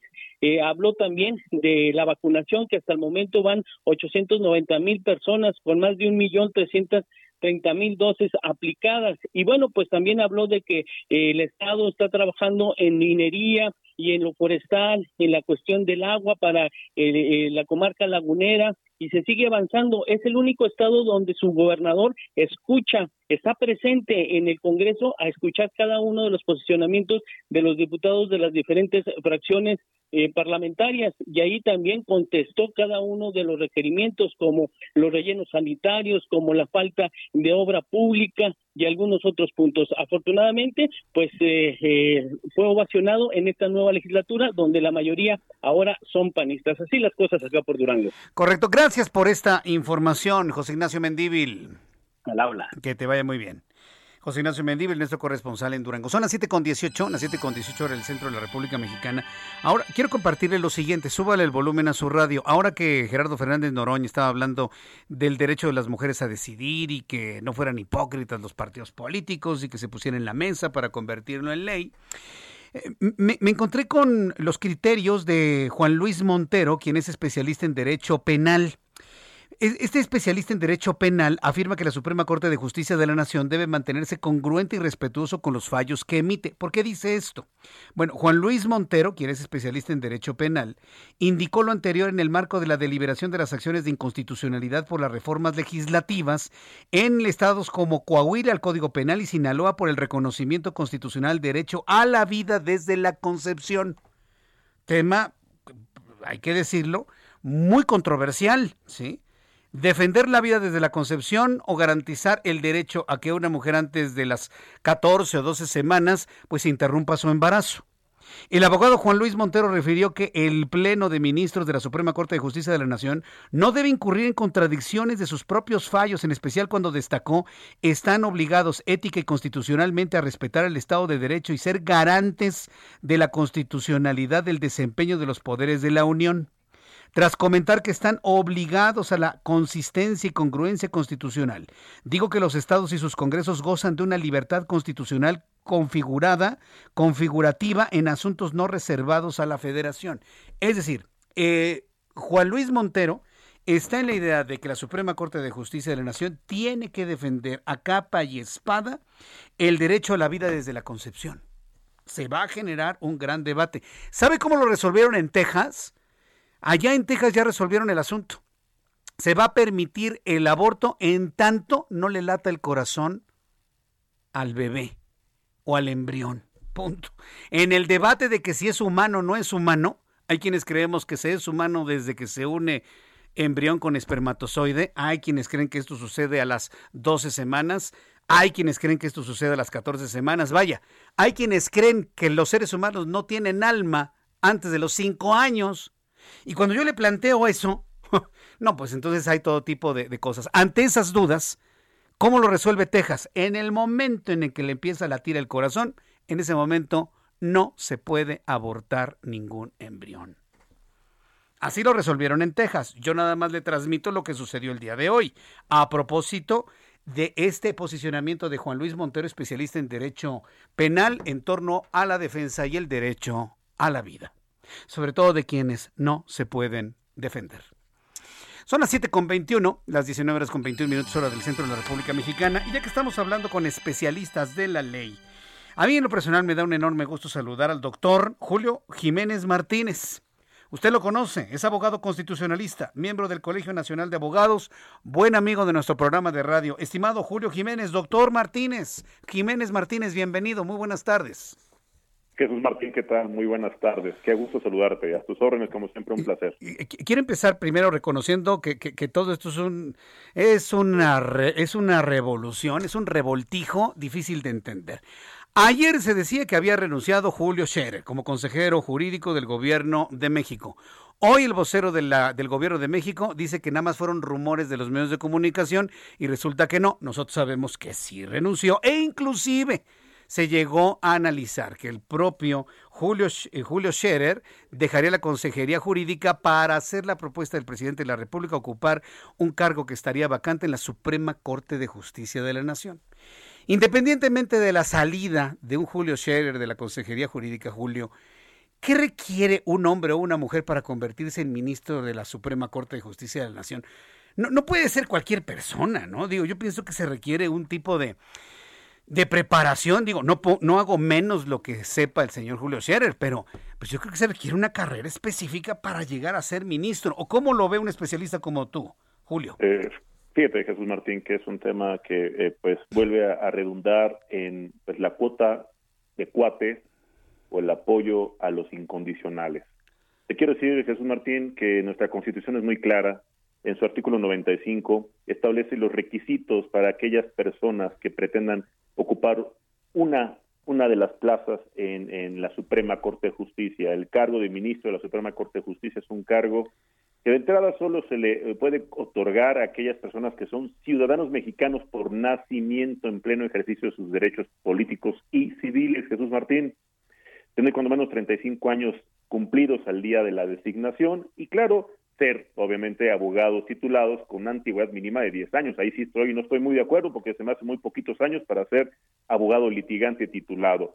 Gozar de buena reputación y no haber sido condenado por delito que amerite una pena corporal de eh, cuando menos un año de prisión. Sin embargo, aquí viene el tema preocupante, eh, Jesús Martín, las temporalidades en términos del artículo 95 de la fracción quinta y la fracción sexta. En la fracción quinta dice muy claramente haber, haber residido en el país durante los dos años anteriores al día de la designación. Creo que el caso del señor Julio Scherer no tiene ningún problema, porque venía ocupando un cargo dentro de la estructura de la administración pública centralizada, entiéndase centralizada, a nivel de secretario de Estado. Jesús Martín, aquí es importante la interpretación. En la fracción sexta dice, no haber sido secretario de Estado fiscal general de la República, oh. senador o diputado federal, ni titular del Poder Ejecutivo de alguna entidad federativa durante el año previo, el año previo. un año. A ver, Julio, me quiero quedar en este punto porque vienen los mensajes comerciales. Te pido por favor que te quedes en la línea telefónica para continuar con esto después de los anuncios. Julio, vamos a ir a los mensajes, seguimos conversando con el doctor Julio Jiménez Martínez para que nos explique. Jesús Martín Mendoza con las noticias de la tarde por Heraldo Radio, una estación de Heraldo Media Group. Heraldo Radio, la HCL se comparte, se ve y ahora también se escucha.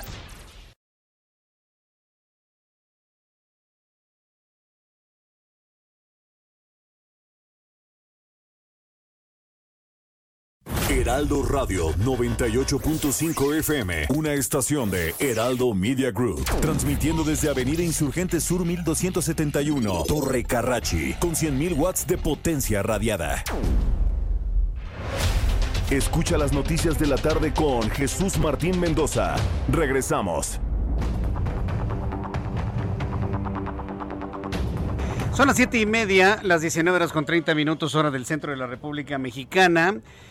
Está haciendo uso de la palabra en el arranque de la 65 quinta legislatura Alejandro Moreno Cárdenas como representante de la fracción parlamentaria del PRI, que ha hecho un contrainforme, ¿eh?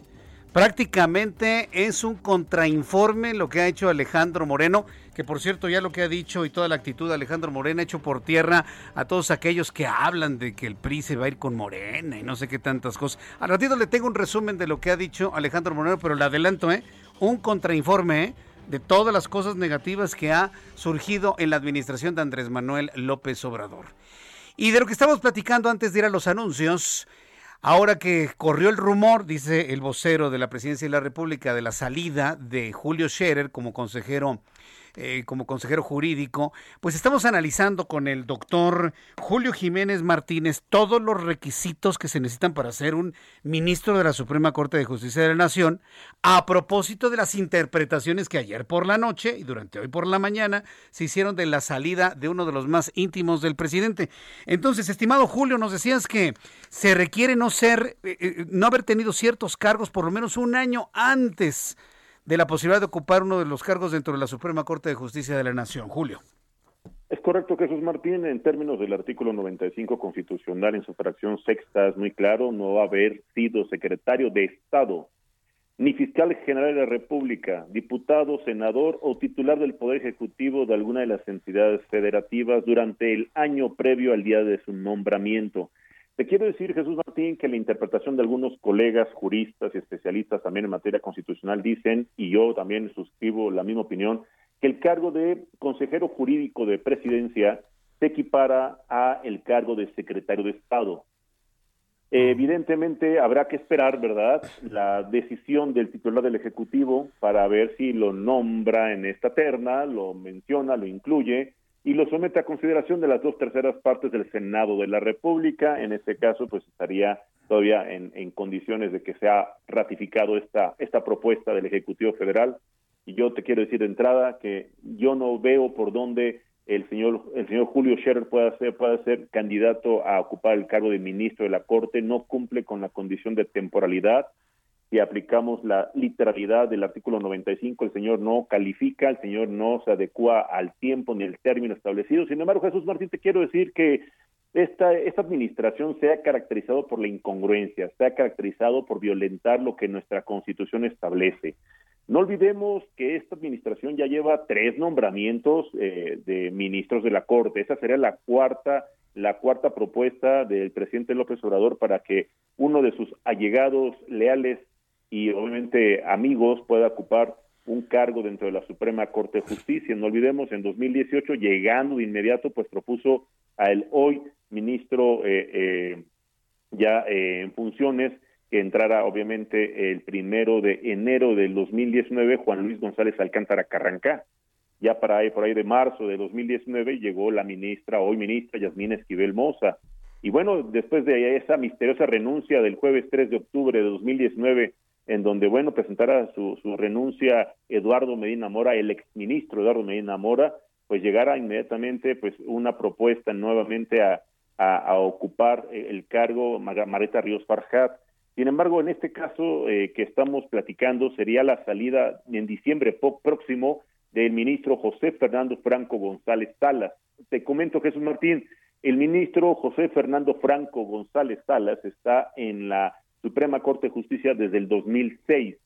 Él llegó precisamente con la administración de pues Felipe Calderón Hinojosa en el año 2006. Él precisamente en diciembre de 2021 estaría entregando este cargo. Sin embargo, yo reitero, eh, valdrá, valdrá la pena esperar la, la interpretación que haga el Ejecutivo Federal, pero yo creo que Julio Scherer no no califica para ser pues propuesto como ministro de la Suprema Corte de Justicia.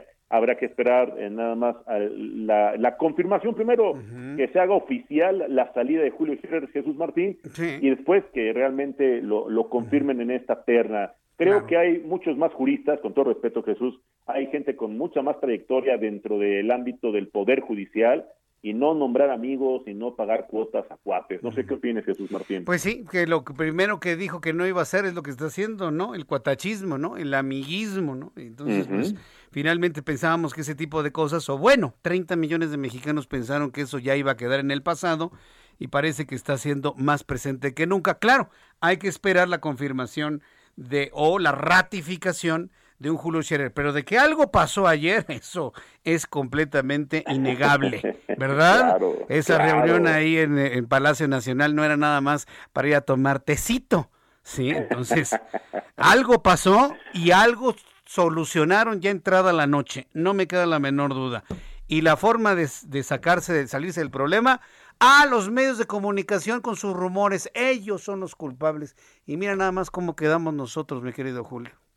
Es terrible que el titular del Ejecutivo, sus colaboradores más cercanos, descalifiquen la importante labor de los medios de, de pues comunicación, descalifiquen y pretendan generar polémica y sobre todo un escenario en donde los medios de comunicación únicamente están cumpliendo con su deber con una noble profesión que desgraciadamente ha sido muy golpeada, ha sido víctima pues, pues del ataque constante y también de la violencia, Jesús Martín, si me lo permites.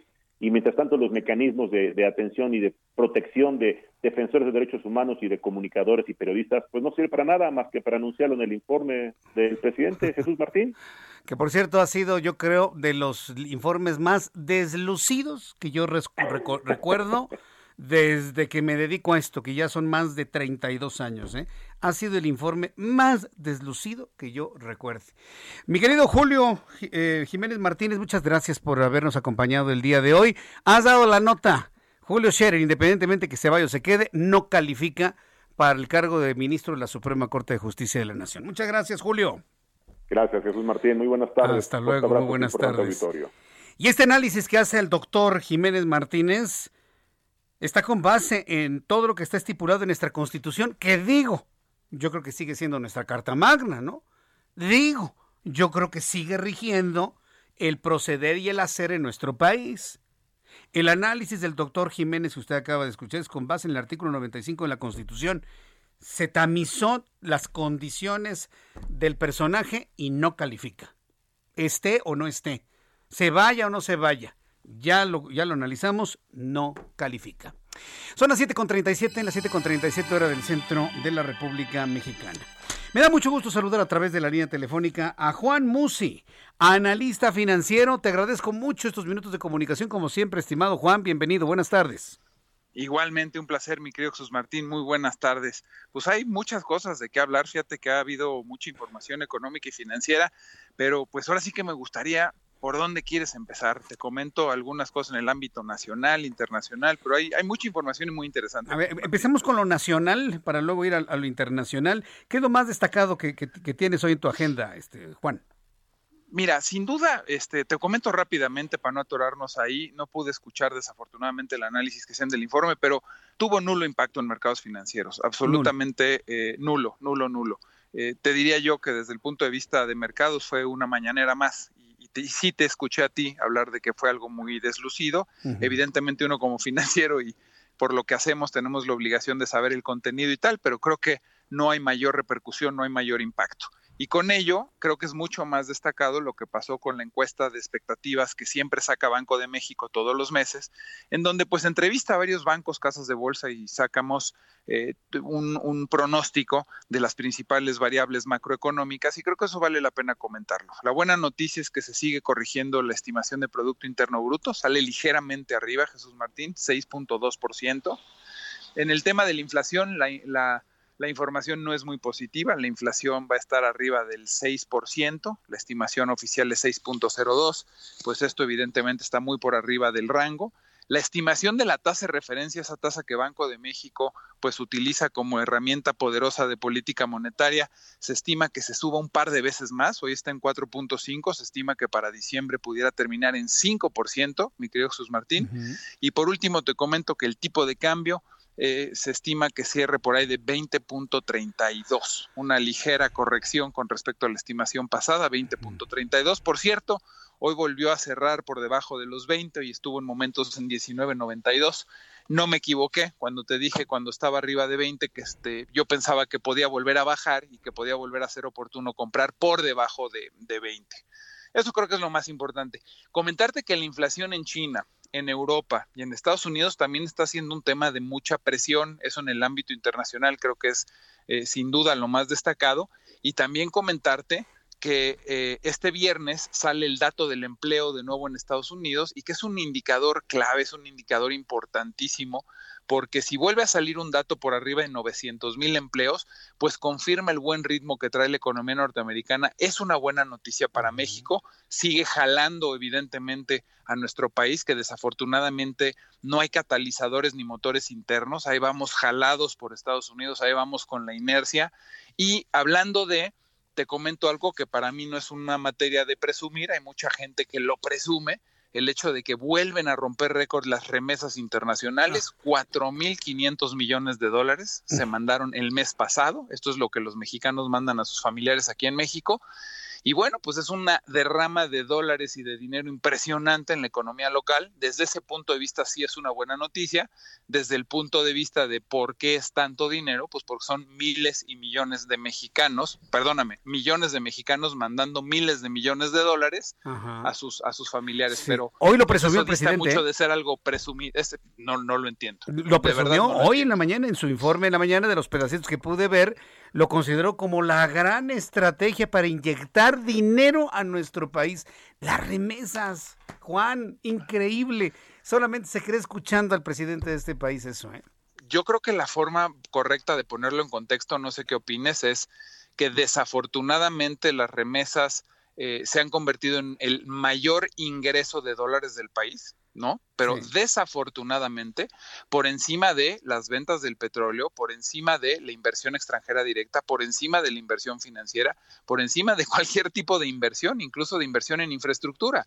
Entonces, presumir que las oportunidades que tu país no le puede otorgar a millones de mexicanos se ha convertido en la mayor captación de divisas para el país, me parece que es un enfoque equivocado. y, una mala noticia, porque significa que no estás generando ni oportunidades, ni, ni, oportunidades de trabajo, nada absolutamente. No estás generando arraigo en el país. Están expulsando a millones de mexicanos. De, y si la cifra sigue creciendo y si seguimos rompiendo récord, pues a mí lo que me dice es que cada vez son más los mexicanos que se están yendo porque en este país no están encontrando las oportunidades. Entonces, si lo vemos objetivamente, la nota es mala desde el punto de vista de que este país no genera la suficiente, la economía no genera estas plantas o estos puestos de trabajo que sí genera la economía de Estados Unidos, que es 14 veces más grande que la nuestra y que desafortunadamente hoy se ha convertido en el ingreso más importante. Yo me acuerdo hace 10 años, hace 15 o hace 20, las remesas eran el quinto o el sexto concepto de entrada de divisas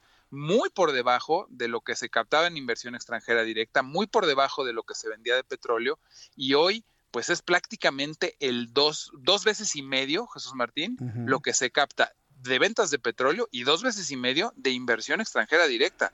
Entonces, pues honestamente, eh, qué bueno que esos dólares llegan de alguna forma porque generan un equilibrio, generan crecimiento económico, generan consumo, generan Producto Interno Bruto pero honestamente si vemos el problema desde la raíz, pues es dinero que viene de otro país porque aquí no somos capaces de generar los puestos de trabajo. Bien, Juan, pues bueno, una vez hecho ya este análisis con estos ojos, me, me, impacta lo que me dices y al mismo tiempo no, en el sentido de que no, no tuvo mayor relevancia el mensaje político ni la entrega del legajo en los mercados financieros. Pues finalmente, de esperarse, se ve, se nota un distanciamiento, una disociación de lo que está ocurriendo en el ámbito político, finalmente con, con lo financiero. Compártenos tu cuenta de Twitter, Juan, para el público que precisamente en estos tiempos y en este río revuelto, pues necesita una orientación de cómo manejar su, su patrimonio, sus ahorros, su dinero, algún consejo. Danos tu cuenta de Twitter, por favor, Juan. Bueno, por supuesto, con el gusto de poder ayudarlos a tomar decisiones en materia de economía, finanzas y de inversiones en arroba Juan S. Musi, arroba Juan S. Musi. Los invito también, este, tú eres muy generoso y soy parte de tu equipo y me honra eh, tener estas participaciones muy seguido en tu programa, pero por si en alguna ocasión no me escuchan, eh, todos los días se sube un video tratando de informar qué es lo más relevante en la jornada en mercados, minuto y medio, dos minutos máximo, arroba Juan S. Musi. Y pues para mí el consejo, mi querido Jesús Martín, sigue siendo de, primero vamos a seguirnos cuidando, vamos a cuidar la salud, este tema del COVID todavía no acaba. Segundo, pues ojalá quienes puedan y no lo hayan hecho se vacunen y quienes vayan por la segunda dosis también lo hagan. Y tercero, pues que creo que hay que seguir actuando con mucha prudencia en el cuidado del dinero porque van a seguir siendo años difíciles y todavía, todavía eh, la situación económica creo que va eh, para largo, para que podamos hablar de que ya estamos mejor y que tengamos una estabilidad económica y financiera. Crecer al 6%, Jesús Martín, lo he comentado muchas veces en este espacio, cuando vienes de dos años de crecer negativo, ojo, no nos vayamos con la finta, tampoco es una muy buena noticia. El Producto Interno Bruto hoy es mucho más chico de lo que era el tamaño de la economía de México hace un par de años. Estimado Juan, fuerte abrazo. Nos escuchamos en la siguiente oportunidad la próxima semana o antes, ¿no? Si se ocurre alguna situación económico-financiera que haya que detallar e informar al público. Muchas gracias, mi querido Juan. Fuerte abrazo. Es un placer, como siempre. Fuerte abrazo. Fuerte abrazo, que te vaya muy bien. Es Juan Musi, analista financiero aquí en el Heraldo Radio. Escríbale y sígalo, arroba Jesús Mar, eh, arroba Juan S. Musi, arroba Juan S. Musi. Musi se escribe como suena, M-U-S-I. Juan S, una S, Musi. Cuando son las 7 con 46, está hablando en estos momentos, eh, se llama Jorge Romero Herrera, quien es el eh, representante de la fracción, fracción parlamentaria del Partido Acción Nacional. Eh, aquí tengo parte de lo que está comentando y en el posicionamiento de los partidos. El problema, mis amigas y amigos, es cuando se confunde lealtad. En su caso, en su caso, además de ser el presidente, es su líder político, al que ustedes le rinden lealtad política. Está bien, nadie les critica eso. Es más, me atrevo a decir que ese es su deber. El problema, mis amigas y amigos, es cuando se confunde lealtad política con obediencia ciega. Porque cumplirle todo al presidente significa que ustedes reconocen que no ha cometido ni un solo error. Y ese ser humano no existe, ni habrá de existir jamás. Y se los decimos, todavía peor, si ustedes en su fuero interno, yo no digo entrevistas, declaraciones, en su fuero interno, esto es lo que está en estos momentos argumentando Jorge Romero, quien es el representante del Partido Acción Nacional. No es lo mismo la lealtad política que la obediencia ciega. A ver si lo entienden. Sinceramente no creo que lo entiendan. Vamos a la información de economía y finanzas. Vamos a la información de economía y finanzas con Héctor Vieira. La Bolsa Mexicana de Valores cerró la sesión de este miércoles con una pérdida del 2.04%, equivalente a 1089.2 puntos, debido a una toma de beneficios tras un fuerte rendimiento en las últimas dos semanas, con lo que el índice de precios y cotizaciones, su principal indicador, se ubicó en 52.215.54 unidades. En Estados Unidos, Wall Street cerró con balance mixto, ya que el Dow Jones retrocedió 48.12 puntos para ubicarse en 35.312.53 unidades. El Standard Poor's avanzó 1.41 puntos, que lo colocó en 4.524.09 unidades, mientras que el Nasdaq ganó 50.15 puntos para llegar a 15.309.38 unidades. En el mercado cambiario el peso mexicano se recuperó 0.45% frente al dólar estadounidense, al cotizarse en 19 pesos con 77 centavos a la compra y en 19 pesos con 99 centavos a la venta en ventanilla. El euro por su parte se cotizó en 23 pesos con 41 centavos a la compra y 23 pesos con 69 centavos a la venta. El Banco de México informó que durante julio ingresaron al país 4.540.25 millones de dólares en remesas, con lo que suman cinco meses consecutivos superando la barrera de los 4.000 millones, para llegar a un acumulado en lo que va del año de 28.187 millones de dólares. La encuesta de analistas consultados por el Banco de México prevé que la inflación terminará el año en un 6.06%, mientras que el Producto Interno Bruto tendría un crecimiento del 5.9%, lo que es atribuido a factores como la emergencia sanitaria, la inseguridad e incertidumbre en la política interna del país. La Organización Internacional del Trabajo reveló que en el mundo cerca de 4.100 millones de personas no cuentan con ningún tipo de seguridad social, lo que representa el 53% de la población mundial y que esta situación se ha agudizado tras la pandemia. El subgobernador del Banco de México, Jonathan Heath, advirtió que el control de precios que estableció el gobierno federal en el precio del gas LP podría distorsionar la lectura de la inflación y que la reducción en su costo podría no sostenerse a largo plazo. La Asociación Mexicana de Instituciones de Seguros dio a conocer que en el segundo trimestre del año, este sector registró un crecimiento a tasa anual del 6.4%, lo que representa un total de 335.718 millones de pesos en pólizas contratadas. Informó para las noticias de la tarde Héctor Vieira. Gracias Héctor Vieira. Son las 7.50. Antes de despedirnos ya en estos últimos minutos de nuestro programa, me da mucho gusto saludar a Marit Arbelay. Ella es periodista, usted la conoce a Marit, periodista especializada en ciencia y salud, consultora en comunicación organizacional y política. Estimada Marit, qué gusto saludarte, bienvenida, muy buenas tardes. Gusto saludarte, Jesús Martín. Te agradezco a ti y a tu producción nuevamente por el espacio. Y, y vamos a seguir teniendo esos espacios, a veces serán breves como este, pero a ver, platícame, tú tienes información de que no se están atendiendo los pacientes que han desarrollado disautonomía con el problema del COVID-19. Así es, yo tengo tres reportajes publicados desde marzo, mayo y agosto con pruebas, evidencias científicas y testimonios de las secuelas de por vida y los varios tipos de discapacidad en la población de todas las edades que deja el COVID-19.